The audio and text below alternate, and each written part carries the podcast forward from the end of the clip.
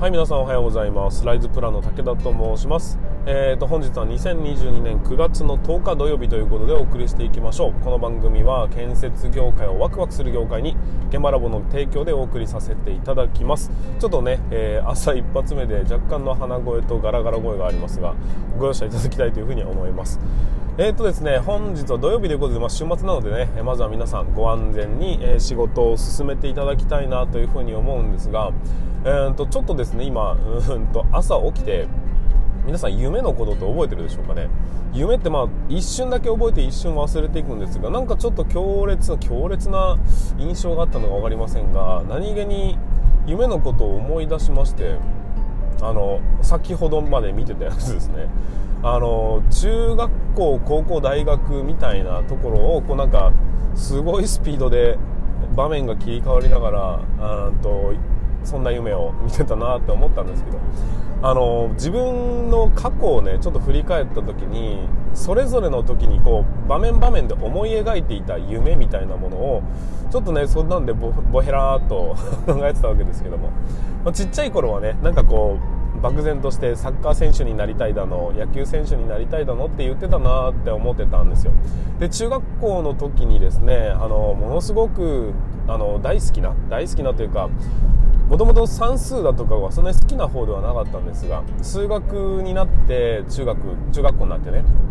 数学の先生がですね平置先生っていう先生がいたんですがその先生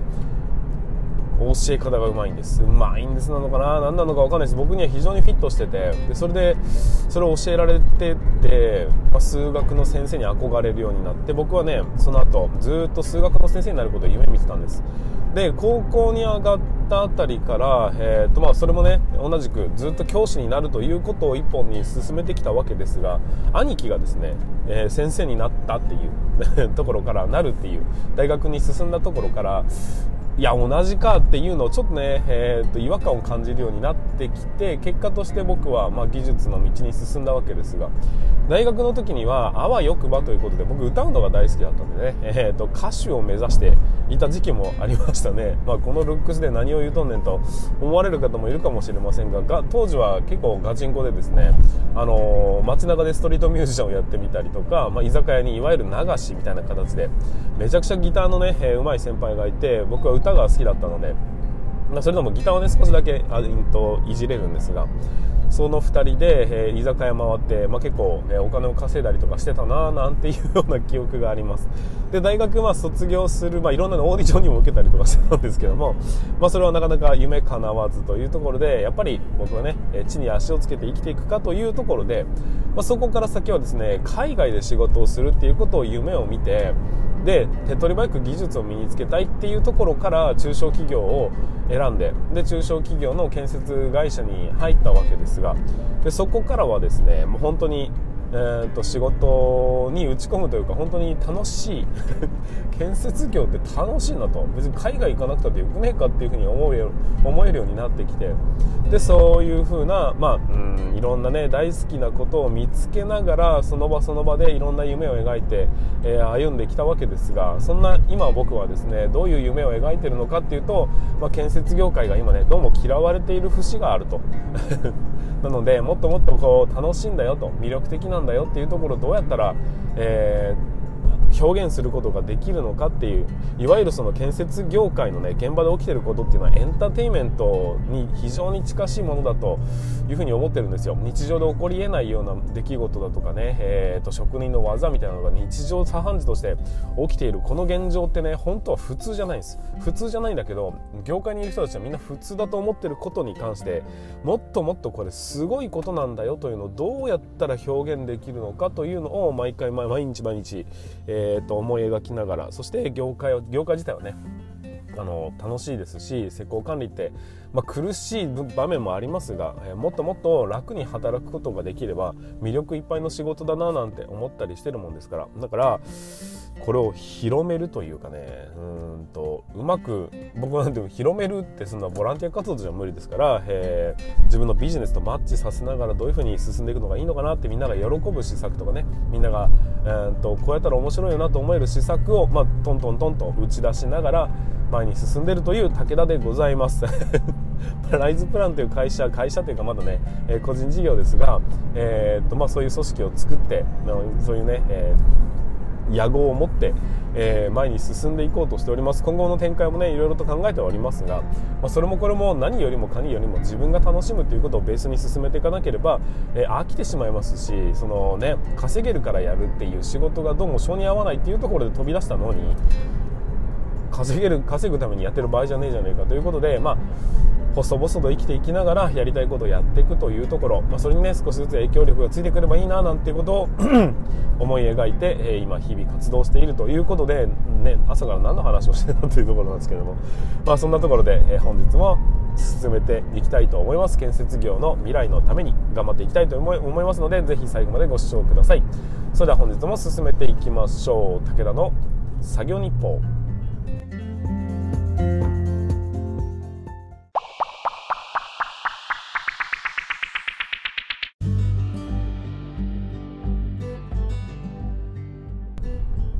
はい皆さん改めましておはようございます。スライズプランの武田と申します、えー、建設業を持ち上げて楽しい仕事にするために YouTube チャンネル建設業を持ち上げる TV を運営したり現場ラボというサイトで若手の育成分と働き方改革のサポートをしたりしております、えー、この番組では建設業界の様々な話題や部下育成の話働き方改革の取り組み仕事力を上げる考え方などなど車で運転する空き時間を使って皆さんにお送りさせていただいております。なので多少ね雑音につきましてはご容赦いただきたいと思いますというところで本日も本題の方に進めていきましょう、えー、本日の本題は何かと言いますと、えー、まずは自分の仕事を切り離せというようなお話をさせていただきたいと思います、まあ、働き方改革の考え方と言いますかそもそもそういうことよっていう、えー、一番最初の、えーと、まずは自分本位で考えましょうというようなお話をさせていただきたいと思いますのでぜひ最後までお付き合いいただければなというふうに思います。はいということで本日は特にお知らせを挟まずに進めていきましょうか。はいえーと自分の仕事を切り離すっていう感覚分かりますかね？あのまずですね皆さん自身がえー、自覚しなければいけないことっていうのはあります。まあ、施工管理に、まあ、特化したね、お話をさせていただいているわけですが、えー、施工管理はとかく激務なんです。あのー、まずですね、今建築業界を取り巻いている、建設業を取り巻いているこのね、雰囲気というものは、多く働いたとしてもそれは普通っていう常識なんです、えー、もしかしたらねそこにどっぷり使ってる皆さんは気づきづらい状況になってるのかもしれませんが8時間だよっていうふうに最初決めたじゃないですか。あの契約書にサインしたじゃないですか。8時から5時までみたいなね。にもかかわらず、えー、それを大きくオーバーして仕事してるっていうこと自体がそもそも変なんだよっていう。そこをまずはね、えー、理解しなければいけないんです。あのそういうもんなんですよ。そういうもんなんです。あの仕事を、うんと、長くやるもんなんです。周りの業界の全体としてはね。だけどそれってもっと引いてみた時に さらに他の産業から見た時に変なんですよっていう。そこを勘違いして、えー、勘違いしてじゃないな。どっぷりと使ってしまうと見えなくなってくるんです。あの人間はま集団集団でね生きる生き物ですよね、まあ、人の間で生きると書いて人間なわけですよ、まあ、だからあの自分の考えよりも周りがどうなのかっていうことを気にしがちなんです。ただこの働くということに関しては少なくとも8時間っていうルールの中で、えー、っと進んでいるのが一般的な会社ですし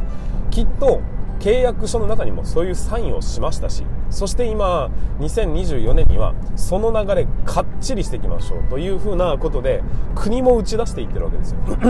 ということはねもう8時間なんですよ。8時間で基本的な業務が終わらせられるようなそういう形態を組まなければいけないよっていう流れになってきてるので常識はどっちなのかっていうと8時間側の方なんです。でもしもそれをねオーバーして今皆さん仕事されてるんであればそれは変なんですよっていうまずはその感覚を持ちましょう。ででも常識的にはその建設業界の業界の常識的にはそのオーバーすることに関して特に何も感じてないんです。でまあだからね変なんだよっていう感覚を持った時になんでそのオーバーしてるのにみんな平気な顔をしてるんだろうかっていうところに疑問を持ってほしいんです。ただしですよ。ただしそれが常識なのでそれが業界の常識なので他の人は変に思ってないんだっていうことも同時に理解してほしいんです。っていうのはそこでね変だろうっていうふうに波風を立てようと頑張ったところでマジョリティはどっちですかという。人数が多いのはどっちですかっていうと圧倒的に残業って普通だよねっていうその状態を、うんと、みんなが持ってるゆえにですよ。変だよねっていうとまあ変だよね。変なんだけどね。そういうもんなんだよねっていう風な、えーと、捉え方しかできないのでどんなにジタバタ騒いだってしょうがないんですっていうところをまずはね、えーと、受け入れなければいけないところまずは前段でここは自分の中でまずはそういうもんよっていう言うと業界の常識はこういうもんよ。でも普通に考えたら変よっていうこの2つをまずは理解をする。かといって波風を今のところ立てるわけにはいかないという状態だということも分かってください。でこのね変だと思うこの人口を増やしていかない限り、えーと、ここにね本気で着手するっていうことになかなかなりづらいんですが。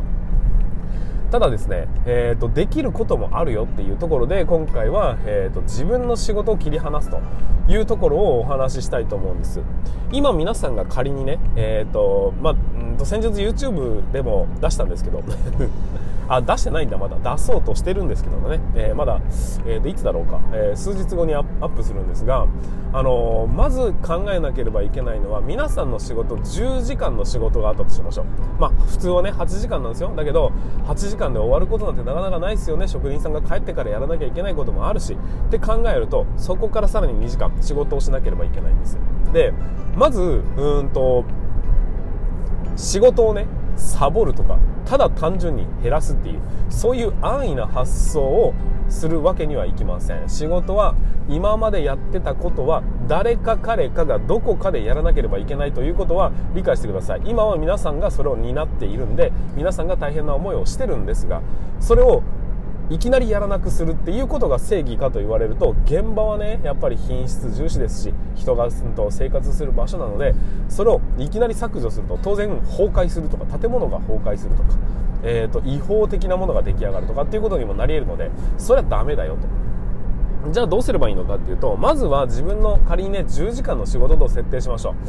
えー、10時間の仕事があった時に、えーと、8時間に絞りましょう。ではなくて6時間か5時間。で仕事を終わらせるっていう大前提に立ちましょう。それは計画した仕事ね。あのー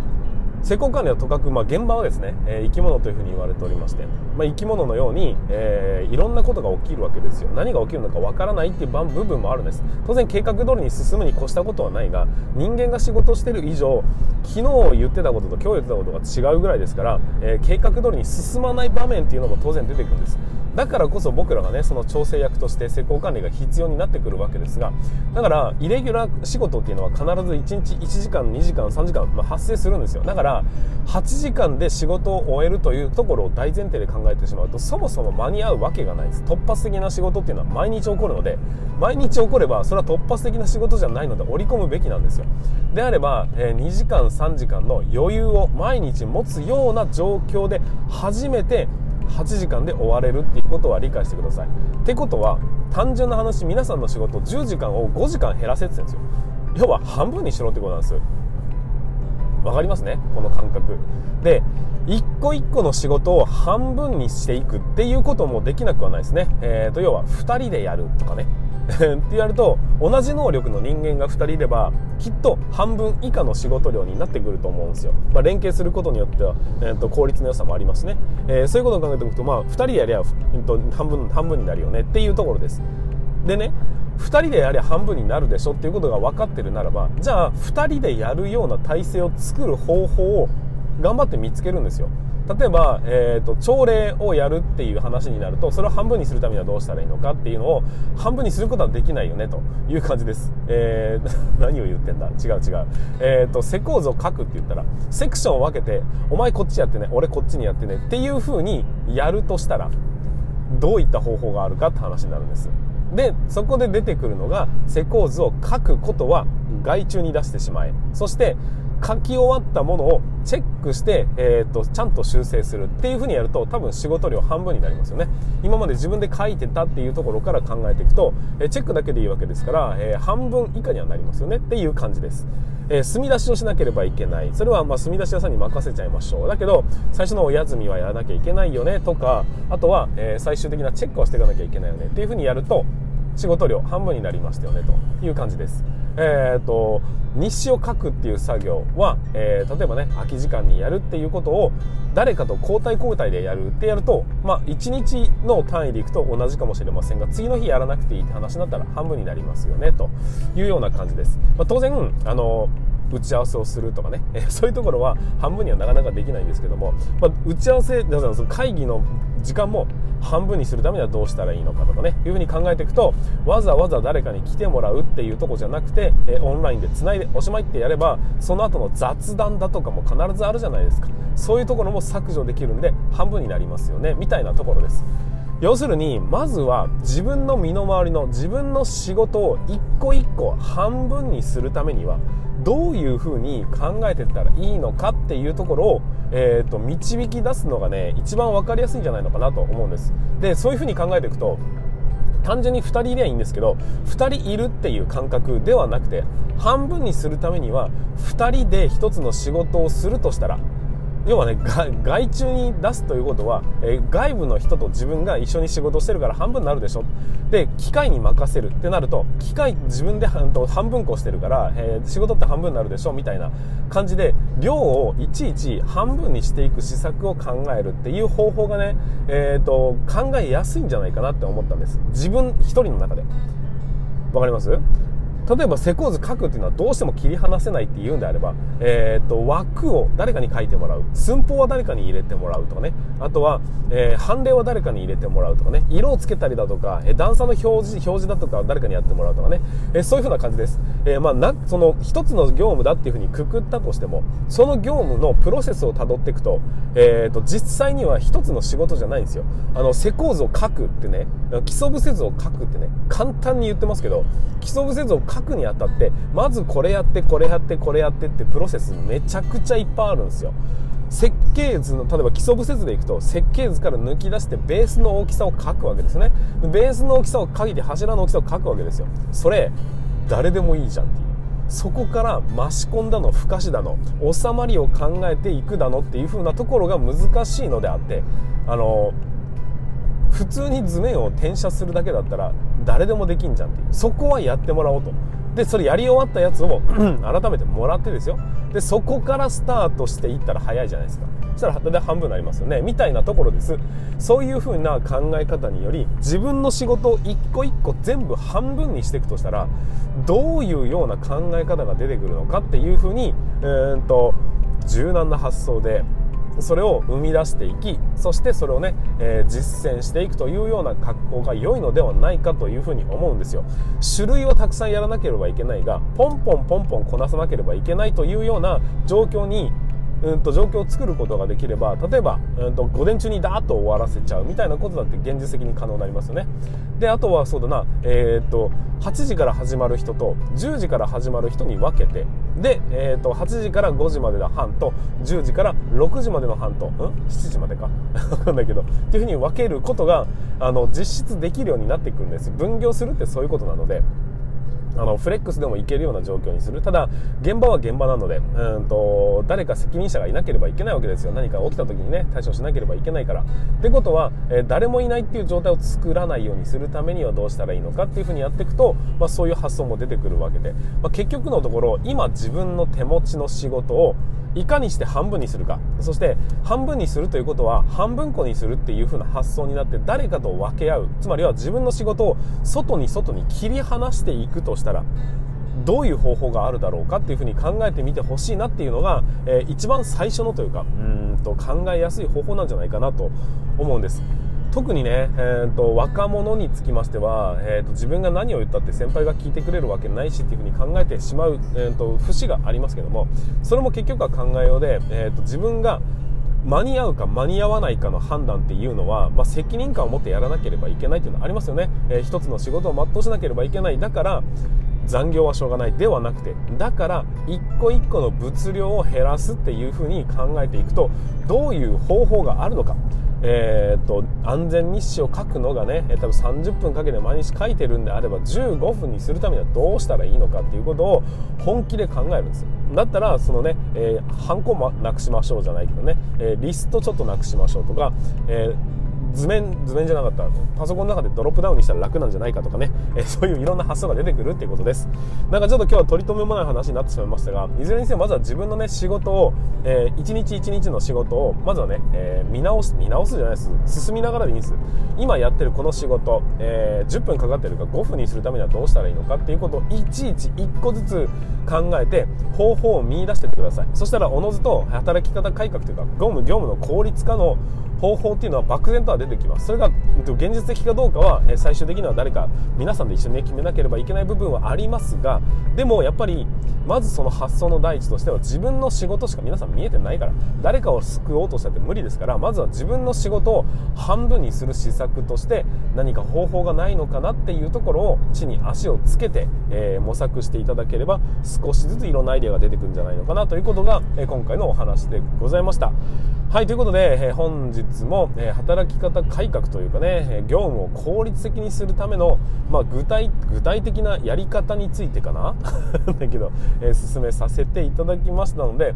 ぜひ参考にしてまずは自分の仕事をおすごい漠然と考えるような、えーと、時間をじゃない仕事しながらなんでこんなにやんなきゃいけないのかなっていうことを本気で考えてでまずはそんなに仕事するのは変だからねっていうことはね大前提で持っときながらでも今のところは波風立てずに。でその中で自分の仕事一個一個全部半分にしていくためにはどういう方法があるのかということを考えていただきたいなというのが今回のお話でございました。はいということで、えー、本日の放送は以上になります。最後までご視聴いただきまして本当にありがとうございました。また明日もね放送させていただきたいというふうに思いますのでぜひ楽しみにしていただければと思います。はいということで本日も、えー、本日の放送は以上です。全国の建設業の皆様本日もご安全に。